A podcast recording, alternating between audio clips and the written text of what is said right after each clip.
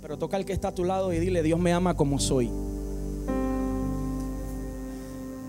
Mira, mira al que está a tu lado y dile, Dios me ama gordito, flaquito, negrito, blanquito, quemadito, pelo lacio, pelo menos lacio, con blower, sin blower, sin pelo. Mira al que está a tu lado y dile, Dios me ama como soy. Aleluya. Qué bueno es estar en una iglesia llena de gozo. Mira al que está a tu lado y chócale la mano y dile es rico estar en una iglesia llena de gozo.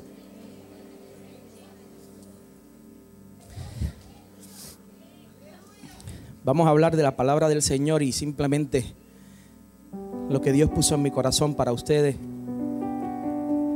es algo bastante breve, pero quiero traerlos para que se vayan también bendecidos en esta mañana. En el primer servicio fue una bendición tremenda y quiero sembrarlos también en su corazón la palabra que Dios me dio para ustedes. Eh, es un gran tiempo para mucha gente, es un gran tiempo para la iglesia. Mira el que está a tu lado y es un gran momento para la iglesia. Creemos que Dios está haciendo cosas poderosas con esta generación. Y así como Dios está haciendo cosas poderosas con esta generación, el enemigo también está listo para tirarle con todo a esta generación. Pero se levanta una iglesia que intercede y que se pone en la brecha y declara victoria en Cristo Jesús. Amén. Así que salga de este lugar en esta mañana declarando victoria en Cristo Jesús. Y hablaba en esta mañana que nuestra bendición, tu bendición, está en tu don. ¿Alguien dice amén a eso? Mi bendición está en mi don. Por ahí está mi amigo Félix. No está Félix, yo lo vi por ahí ahorita. Félix, ven acá Félix, corre. Te voy a usar de ejemplo. Este actorazo. Félix es dueño de un restaurante. Si usted nunca se ha comido un churrasco sabrosísimo, usted tiene que ir a Starling Seafood, allí en Sierra Bayamón. Este hombre es dueño de un restaurante. Y recuerdo cuando yo conocí a Félix, que Félix comenzó con una guaguita allí frente a nuestro trabajo y comenzó cocinando y este hombre estaba allí toda la noche y yo lo veía que él llegaba tempranito, estacionado a su guagua y en la parte de abajo de nuestro edificio unos inquilinos se fueron y obviamente es un, es un local bastante grande y él desde su guaguita, Félix me decía cuando eso se desocupó, le dice, Nixon, necesito hablar con, con ustedes, con tu jefe, porque es que ese local es mío. Y es un sendo local. Y él estaba en una guaguita. Y entonces yo veía, Dios me empezó a enseñar a través de ti, Félix, lo que era la fe y lo que es la visión. Porque mucha gente dice ser tremendos cristianos, pero no tienen visión. Entonces este hombre tuvo la visión de cada vez que se encontraba conmigo me decía, Nixon, ese local es mío. Y ya yo sabía lo que era la renta, yo sabía todo lo que pagaba. Y yo decía, ay Dios mío, Señor, ayúdale, porque es que está difícil con esa guaguita. Hasta un día que se cansó y dijo, Nixon, tengo que hablar con tu jefe porque es que yo me quiero mudar a ese local. Y ahí hicieron sus negociaciones y bla, bla, bla. Y obviamente yo conozco todo lo de números y demás. Y yo decía, Dios mío, ¿cómo este hombre va a hacer eso? Se mudó, empezó a construir, empezó con el pedacito de local, con el pedacito de restaurante, allí acomodaba a la gente. Luego dijo Nixon, la casa que está al lado también es mía. Y, pero yo le decía, Félix, de verdad, vamos a hacerlo. El hombre ha construido allí un imperio eh, en un restaurante, un imperio culinario. Hermano, y es tremenda comida. Si usted no ha ido, está en Sierra Bayamón, en la avenida Westmain, Starling Seafood, anuncio pagado por la sangre de Cristo.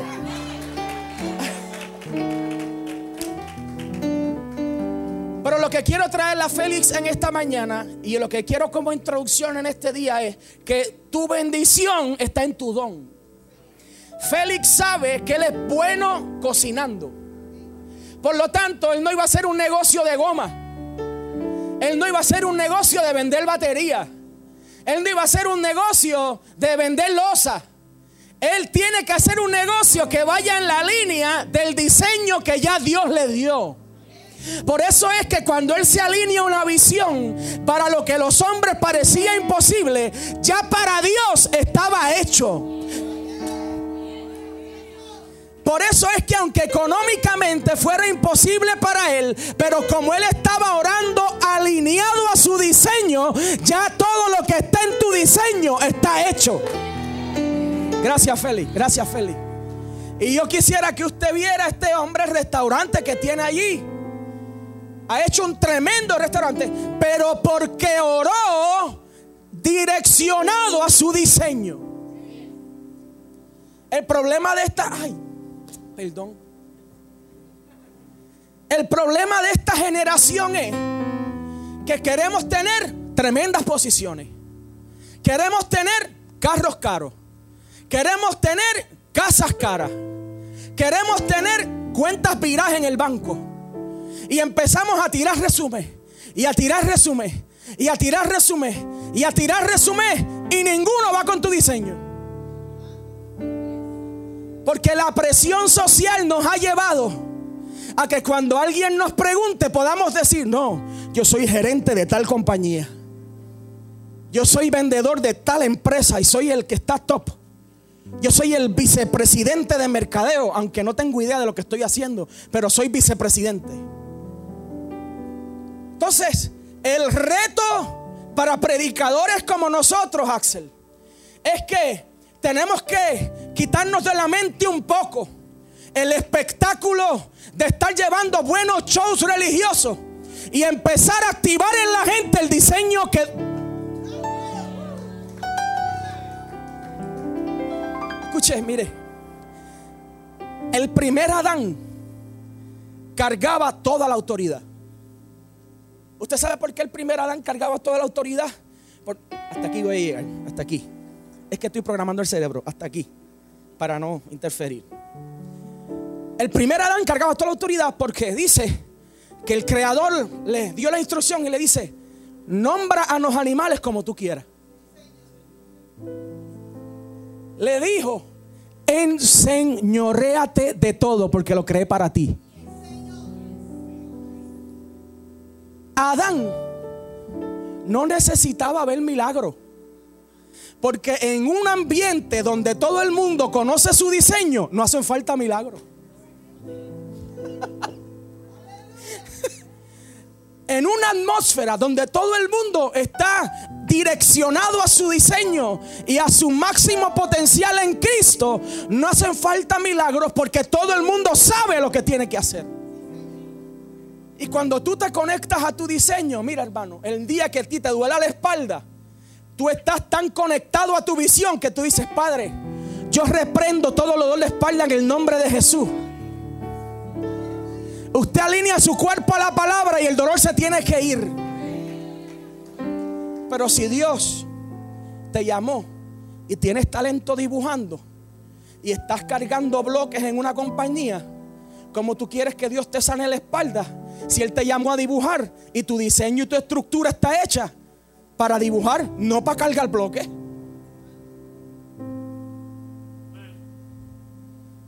Pero el miedo que tenemos es que cuando alguien nos pregunte nos diga, ah, pero qué clase de vago. va? Cuando te pregunten y te atrevas tú a retar a Dios y decir, Dios, yo quiero comenzar a conectarme a mi diseño.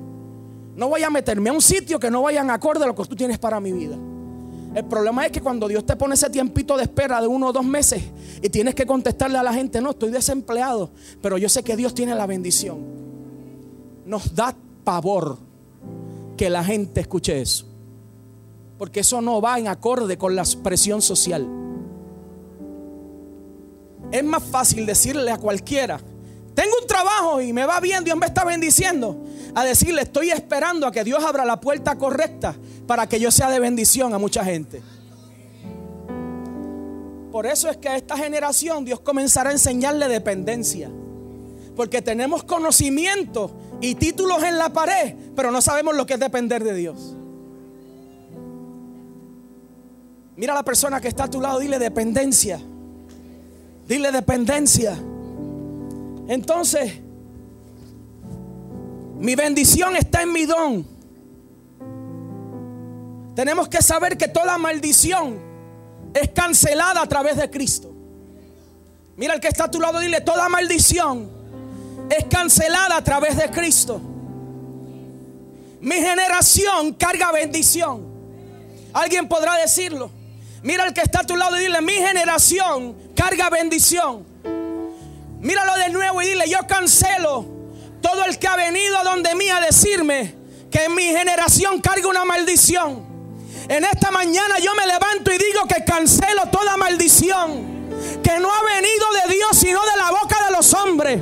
Alguien podrá levantar su mano derecha y decir, yo declaro que mi generación carga bendición.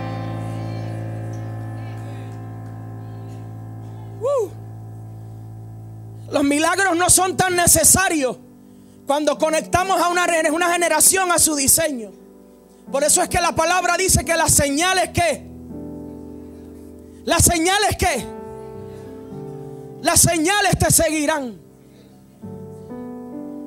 ¿Sabes por qué estás tan inseguro donde estás? Porque estás en un lugar que no te corresponde. Y las señales no pueden perseguirte a un sitio que no está hecho para ti. Alguien dice amén. Si tú tienes un don con los niños, pero estamos hablando en esta mañana de generaciones y ya mismo entro a eso. Si tú tienes un don para los niños, pues no estudies contabilidad, porque sabes que tu corazón siempre te ha dicho que eres buena para los niños. Si, eres bueno para la arquitectura, pues no te vayas a estudiar medicina. Porque es que las señales no pueden seguir a alguien que no está direccionado a donde Dios quería que llegara. Por eso es que muchas veces tenemos personas, vuelvo de nuevo. Por eso es que muchas veces tenemos personas que estudian 3, 4, 5 años y en el quinto año se cambian de carrera. Melvin trabaja en una universidad y dime si eso no es correcto. Yo conozco personas en el programa ahora de la Universidad Metropolitana que terminaron su bachillerato y están empezando un nuevo bachillerato porque lo que estudiaron no les gustó. Eso es un problema y una estadística real. No estamos hablando de algo que es mentira. Si tú pusieras tus pasos en la mano de Dios antes de comenzar, te dirigirías al lugar que Él quiere llevarte. Pero Melvin, como tú sé esta mañana, ven acá. Este hombre guapo. Se aceptan solicitudes. Sí. Usted quiere tener a Melvin de suegro, se aceptan solicitudes. La va a pasar bien. Pero va a pasar un poco de trabajo. Melvin, yo lo cogí de ejemplo esta mañana. Porque el problema que estamos teniendo en esta generación, la generación de nosotros los jóvenes, es que pensamos que lo podemos hacer todo solo. Entonces no consultamos con la generación pasada. Yo recuerdo, voy a entrar ahora mismo, pero no, no contamos con la generación pasada para pedirle un consejo y decirle, papi, ¿a dónde tú crees que yo me debo dirigir? Porque Él sabe cuál es tu diseño. Él sabe qué es lo que tú cargas. Si yo lo hubiera hecho y consultado con mi papá antes de comenzar a hacer todo lo que hice, yo había empezado a estudiar gerencia y administración desde mucho tiempo antes. Porque él me hubiera dicho, tú cargas una capacidad para administrar. Vete por administración porque eso te va a ayudar al llamado de Dios. Pero como quería hacerlo por mí mismo, me fui a empezar por psicología, después seguí por música. Tuve los tres muchachos. Y ahora después de viejo, gracias a Dios, el año que viene me gradúo.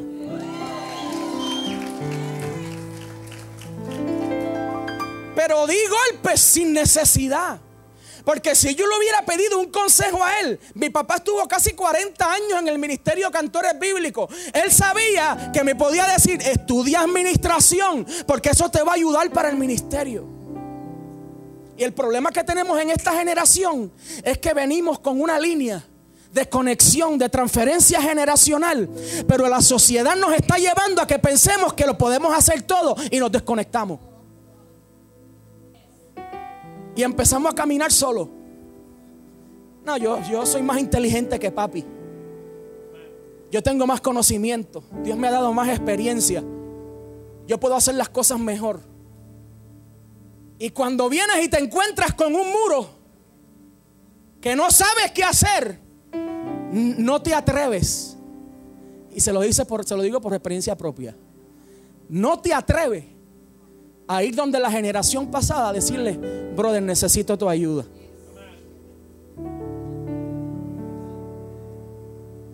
Entonces, tenemos que enseñarle a esta generación, Melvin, que nosotros vamos a alcanzar nuestro destino conectado a la generación que estuvo detrás de nosotros. Porque nuestros hijos alcanzarán su destino conectados a la experiencia que nosotros tenemos. Siéntate, gracias. Mira al que está a tu lado y dile, no rechaces lo que es una experiencia. No rechacemos la gente de antes. No rechacemos la gente que nos antecedió. No rechacemos la generación pasada porque son ellos los que nos van a prevenir las amenazas. Y a eso quiero entrar en esta mañana. El cristiano no fue diseñado para sucumbir en los problemas. El cristiano no fue diseñado para ahogarse en los vasos de agua. El cristiano no fue diseñado ni siquiera para ver un vaso medio vacío, medio lleno. El problema no está en la cantidad de agua que tiene el vaso. El problema es qué sustancia tiene el vaso. ¿La llenaste de aceite o la llenaste de otra sustancia que no es aceite? Porque las diez vírgenes, nosotros debemos operar. Escuche bien, yo creo que Cristo viene.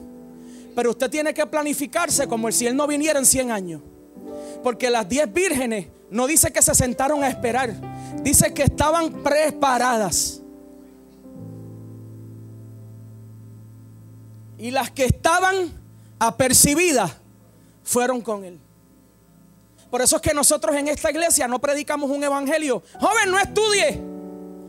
Porque Dios tiene un llamado para tu vida. No. Tú tienes que alinear tu diseño a lo que Dios quiere hacer contigo. ¿Está de acuerdo conmigo? Entonces mira al que está a tu lado, dile, prepárate. Dile a alguien, prepárate. Tiene que usted aprender que el cristiano no tiene problemas, el cristiano es amenazado. El cristiano no tiene problemas, el cristiano tiene amenazas. Diga conmigo, amenazas. Alex, tú no tienes problemas, tú tienes amenazas a tu propósito. Cuando usted va al principio, usted se da cuenta que cuando Adán y Eva tienen la situación y Eva se acerca al árbol, eh, y la serpiente comienza a hablar con ella. Pero yo quiero que las mujeres digan en esta mañana, nosotros no tuvimos la culpa. Dile al hombre que está al lado tuyo, yo no tuve la culpa, dile, yo no tuve la culpa. Dice que cuando la serpiente comienza a conversar, la serpiente sabía, dígame usted si una serpiente no tiene la capacidad física de decirle a ella, acércate, enredársela en el cuello y matarla. Punto. Pero Satanás tenía un límite. Hasta ahí podía llegar. Entonces por eso es que en esta mañana usted tiene que salir de este lugar sabiendo que Satanás en tu vida tiene un límite. Por eso es que yo no le atribuyo mis problemas al diablo. Porque Satanás no tiene autoridad suficiente para pasar el límite que Dios le puso. Por eso es que cuando usted estudia la historia de Job, usted se da cuenta que cuando Dios va a donde... Escuche bien.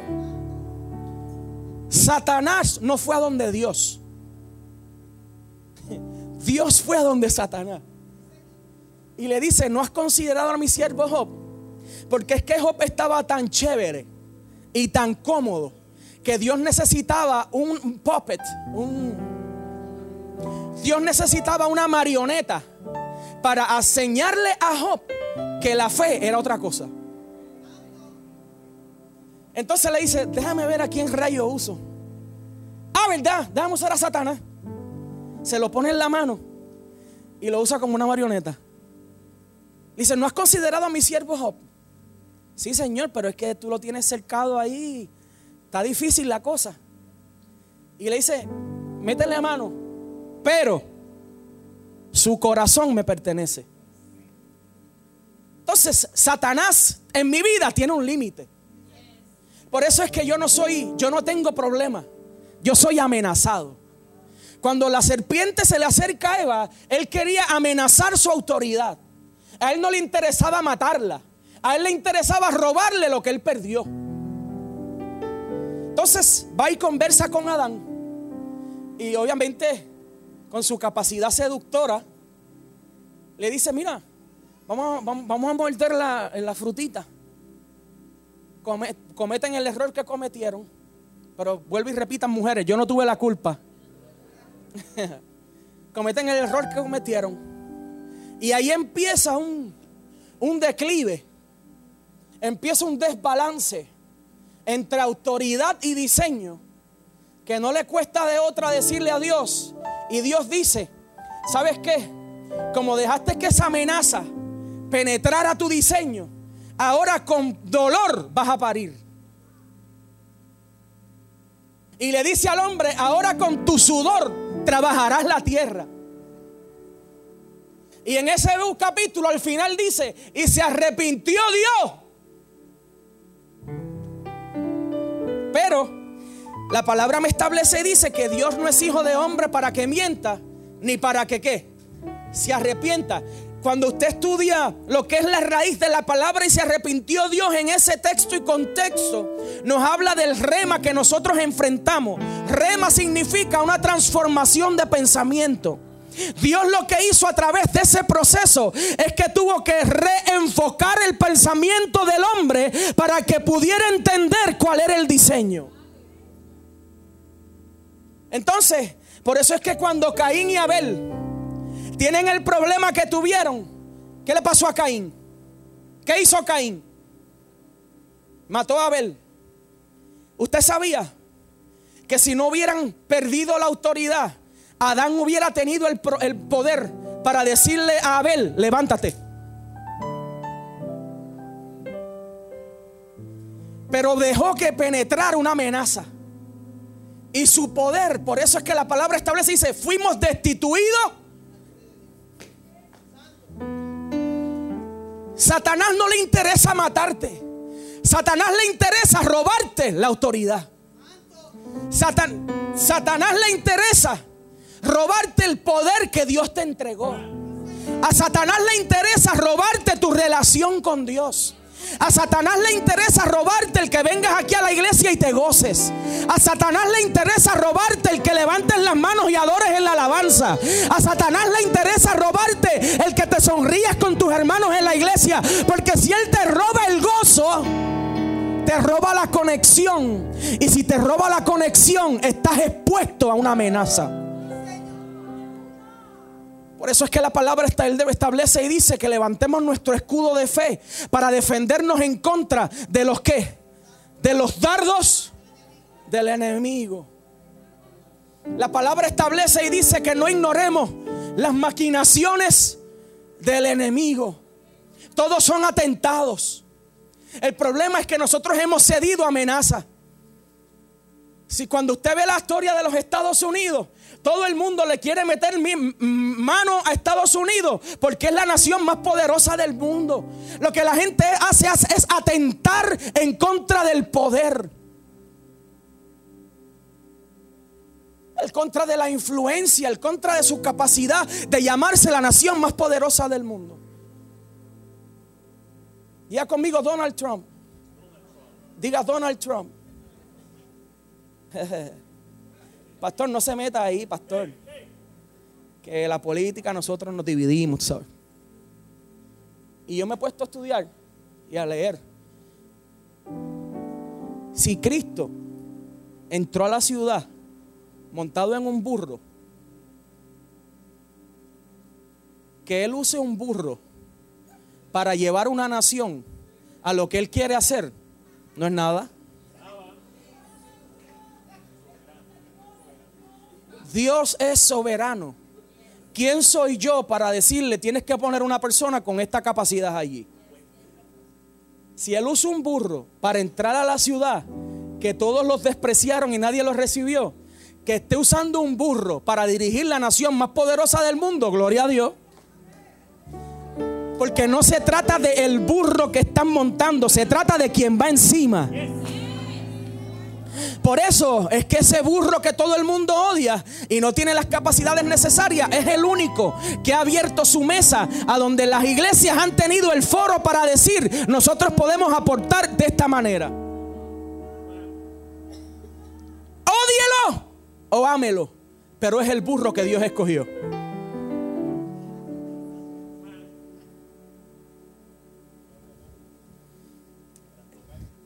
Escogió la mula de Balaán para hablar y testificar y profetizar.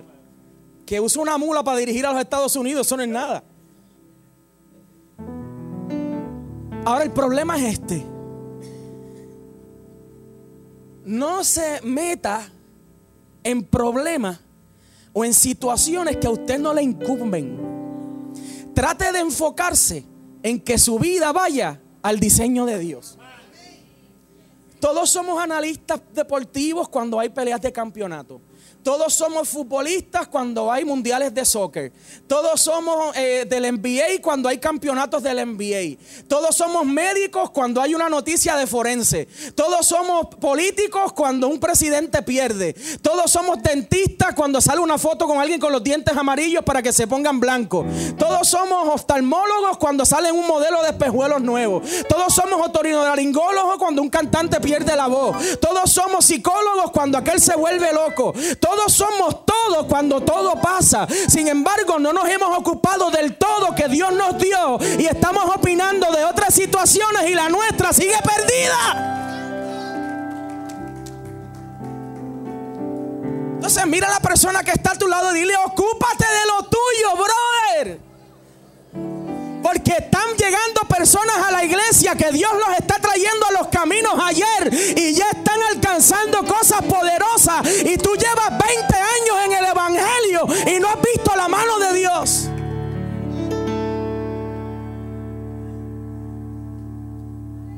O mira a la persona que está a tu lado y dile, en mi diseño está mi bendición.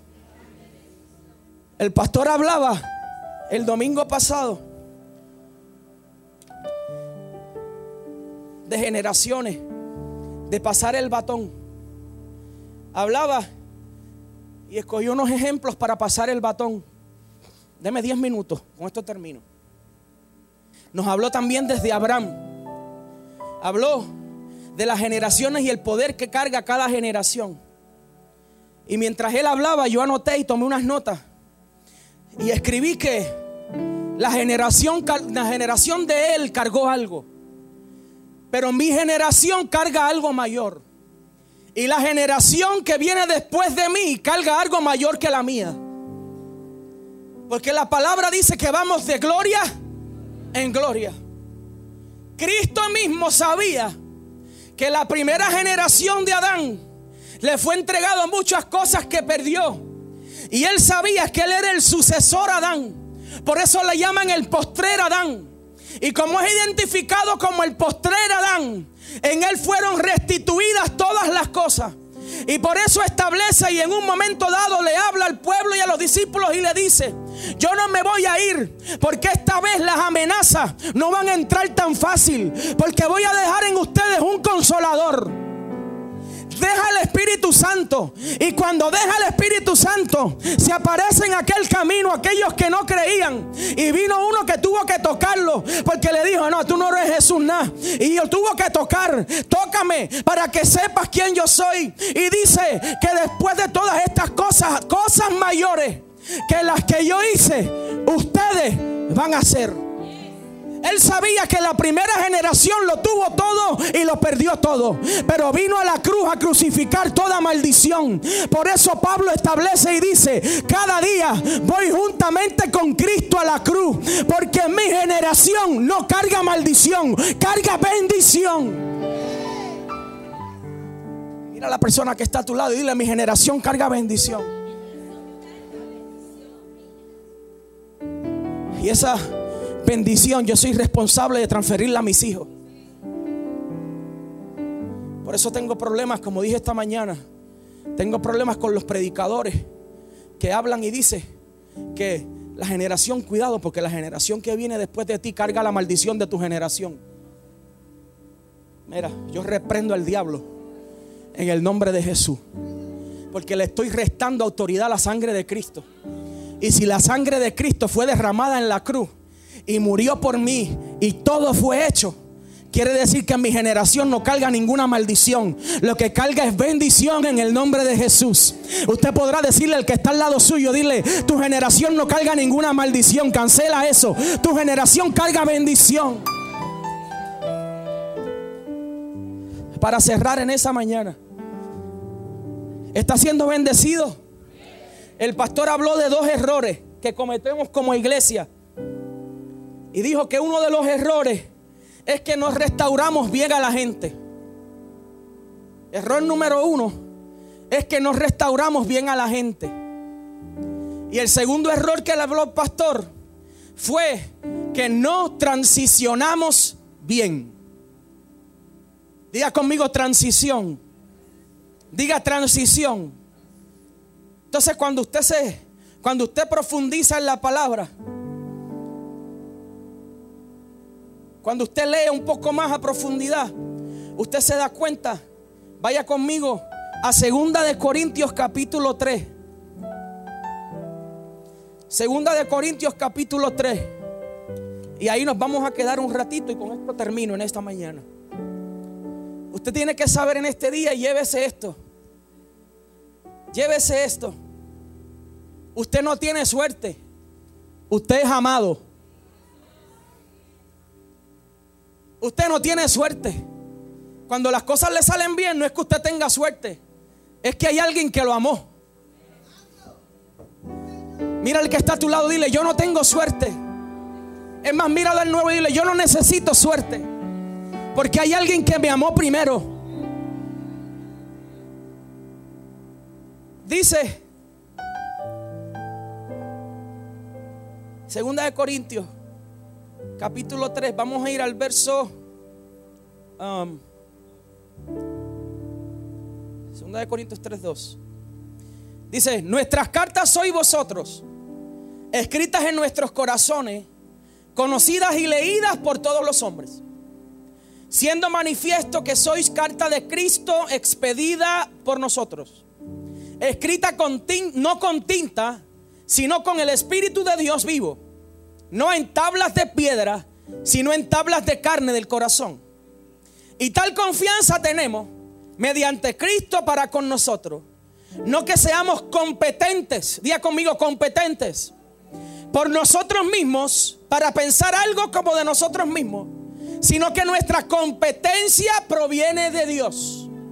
Mira el que está a su lado y dile mi capacidad me la dio el Señor hay, gente que no se lo dijo. Mira el que está a tu otro lado dile, mi inteligencia me la dio el Señor. Míralo de nuevo y dile, mi favor me lo ha dado el Señor. Por eso es que en el trabajo, cuando había gente más calificada que yo para tener mi posición, me llamaron a mí porque es que mi competencia viene del cielo. ¿Alguien se goza por eso? No que seamos competentes para nosotros mismos, para pensar algo como nosotros mismos, sino que nuestra competencia proviene de Dios. El cual asimismo nos hizo ministros competentes de un nuevo pacto. Diga nuevo pacto. No de la letra, sino del espíritu, porque la letra mata, mas el espíritu vivifica.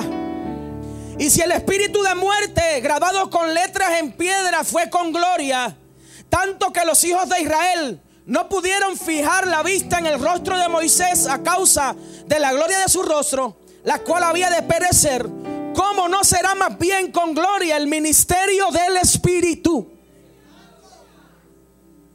¿Cuántos, ¿A cuántos le gusta el boxeo? Levante la mano todo el que le gusta el boxeo. No lo vamos a regañar ni nada de eso. ¿Cuántos conocen a Julio César Chávez?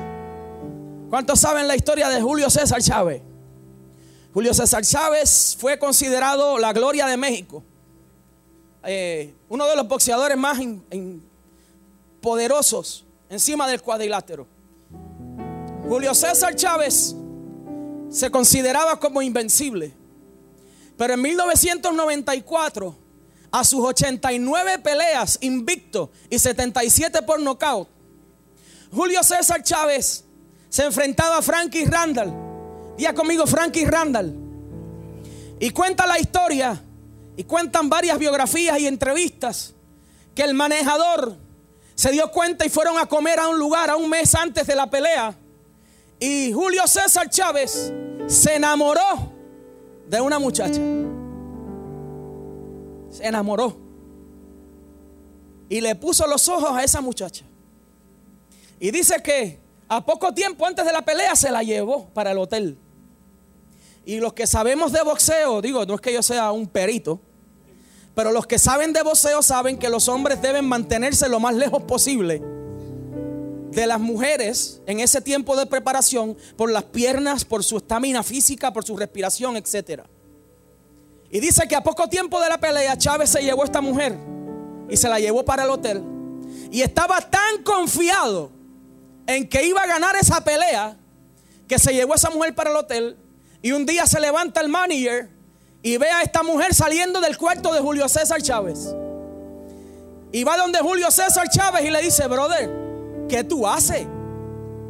Tú no puedes estar con una mujer. Tú estás en una preparación y estás poniendo tu campeonato en la línea. Ah, no, tranquilo, yo voy a estar bien. A los pocos días se levanta el manager y vuelve de nuevo a la mujer salir del cuarto de Julio César Chávez. El hombre estaba enchulado.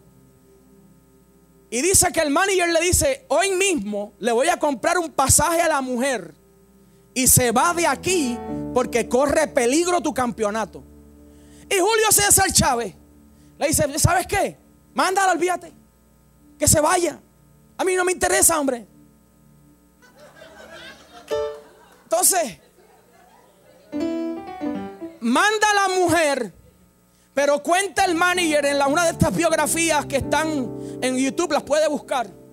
Cuenta el hombre que al otro día se levanta y ve la mujer saliendo del cuarto Julio César Chávez. Y el manager le dice, pero Julio, si yo mandé a esta mujer para el aeropuerto, ella viró. La mujer había virado porque estaba, imagínese, con el campeón del mundo. ¿Quién iba a sacar a esa mujer de allí? Viró. Y a 10 días de la pelea, todavía Julio César Chávez estaba compartiendo con una mujer. Dice que tuvo poco tiempo de preparación y subió a la pelea en 1994 contra Frankie Randall. 89 victorias invicto y 77 por nocaut. Un hombre invencible comenzó a pelear, fue derribado la primera vez en su vida y perdió por decisión dividida. Su primera derrota. Porque permitió que una amenaza. Por eso es que cuando usted estudia la historia de David, usted se da cuenta que es el adorador máximo de la Biblia. Es el rey magnífico de la Biblia, pero se quedó mirando por la ventana del balcón.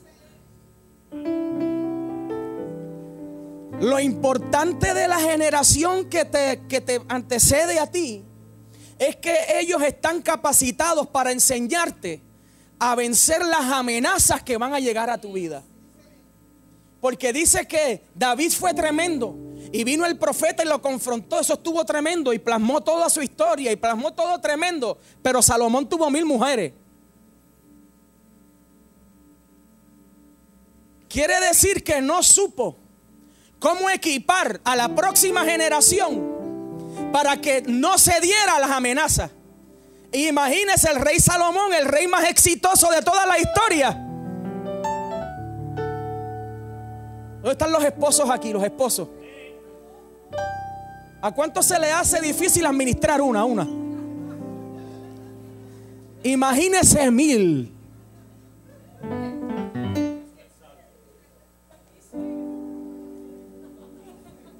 Lo que la pastora dice está peor.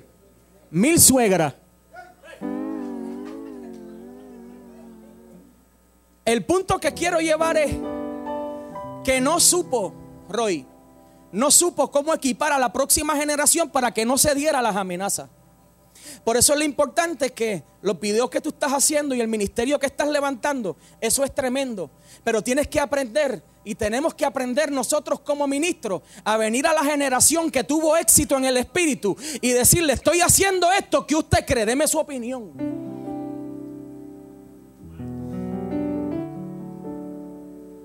Entonces, para cerrar en esta mañana, habla que Moisés cuando subía al monte, la gloria era tan brutal que cuando él bajaba del monte tenía que ponerse un velo en la cara porque la gente no lo podía mirar al rostro de la gloria brutal que tenía. Lo, establece ahí. Y le voy a explicar el verso que termina para que aprendamos en esta mañana por qué dice ese verso, si usted no lo entendía. Dice que bajaba del monte y la gloria era tan brutal que la gente no lo podía mirar. Pero eran tantos problemas los que tenía Moisés, bregando con el pueblo y dándole instrucciones y resolviendo situaciones y bregando con problemas y resolviendo el bochinche de aquel y resolviendo el enchismamiento de aquel y resolviendo la situación de aquel que la gloria iba menguando. Pero él tenía el velo para que la gente pensara que la gloria seguía ahí. Entonces tenía una máscara. Y eso es lo que muchas veces nosotros nos ponemos. Una máscara religiosa para no mostrarle a la gente que el favor y la gracia están disminuyendo. Porque nos estamos alejando de lo que nos dio gloria.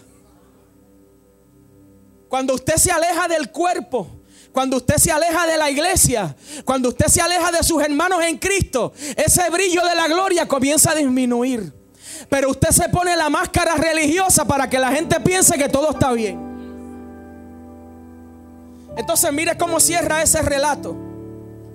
Y con esto cierro diciendo esto. Dice el verso 13, y no como Moisés que ponía un velo sobre su rostro para que los hijos de Israel no fijaran la vista en el fin de que ellos que había que ser abolido. Pero el entendimiento de ellos se embotó, porque hasta el día de hoy, cuando leen el antiguo pacto, les queda el mismo velo no descubierto, el cual por Cristo fue quitado. Y aún hasta el día de hoy, cuando se lee a Moisés, el velo está puesto sobre el corazón de ellos. Pero cuando se conviertan al Señor, el velo se quitará. Y con esto cierro.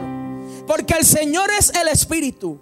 Y donde está el Espíritu del Señor, allí hay.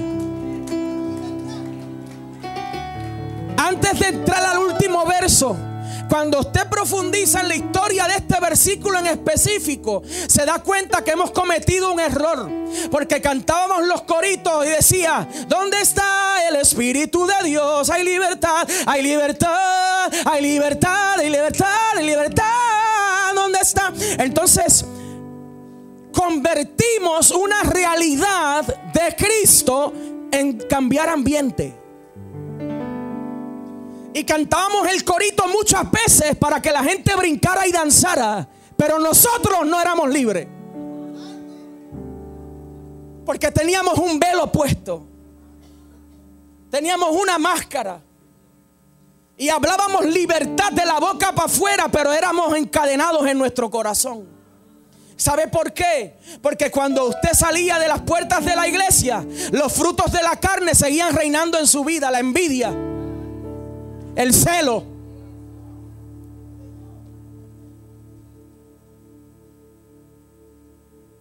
Y estamos discutiendo en iniciativa Timoteo, por eso es que es importante que usted venga a los discipulados.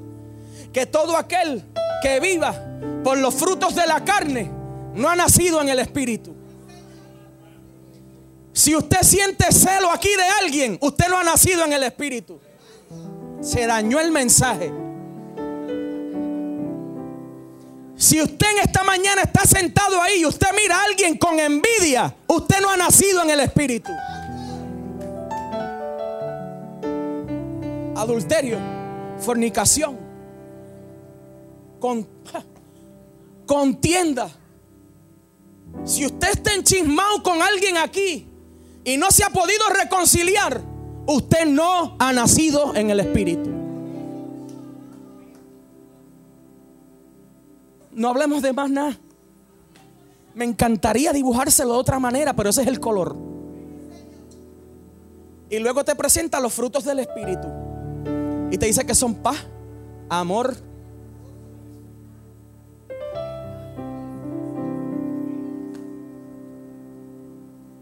¿Cómo nosotros queremos predicar y cantar de libertad si tenemos contienda con alguien? Para cerrar en esta mañana, dice el último verso.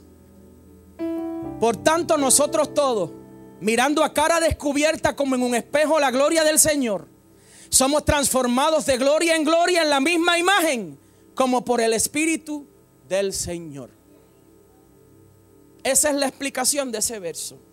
En Cristo ese velo fue removido. En esta mañana, si tú,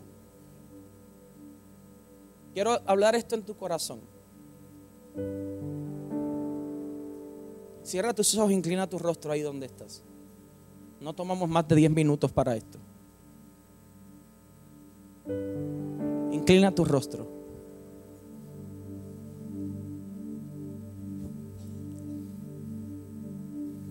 Tu generación carga bendición. Y el enemigo, la palabra establece y dice que está como león rugiente buscando a quien devorar. Por lo tanto, tu vida y tu familia están siendo amenazados. Pero el enemigo tiene un límite. No cedas a las amenazas. No cedas a las amenazas. Si en esta mañana, póngase de pie, ya con esto vamos a terminar. Y ahí con sus ojos cerrados y su rostro inclinado.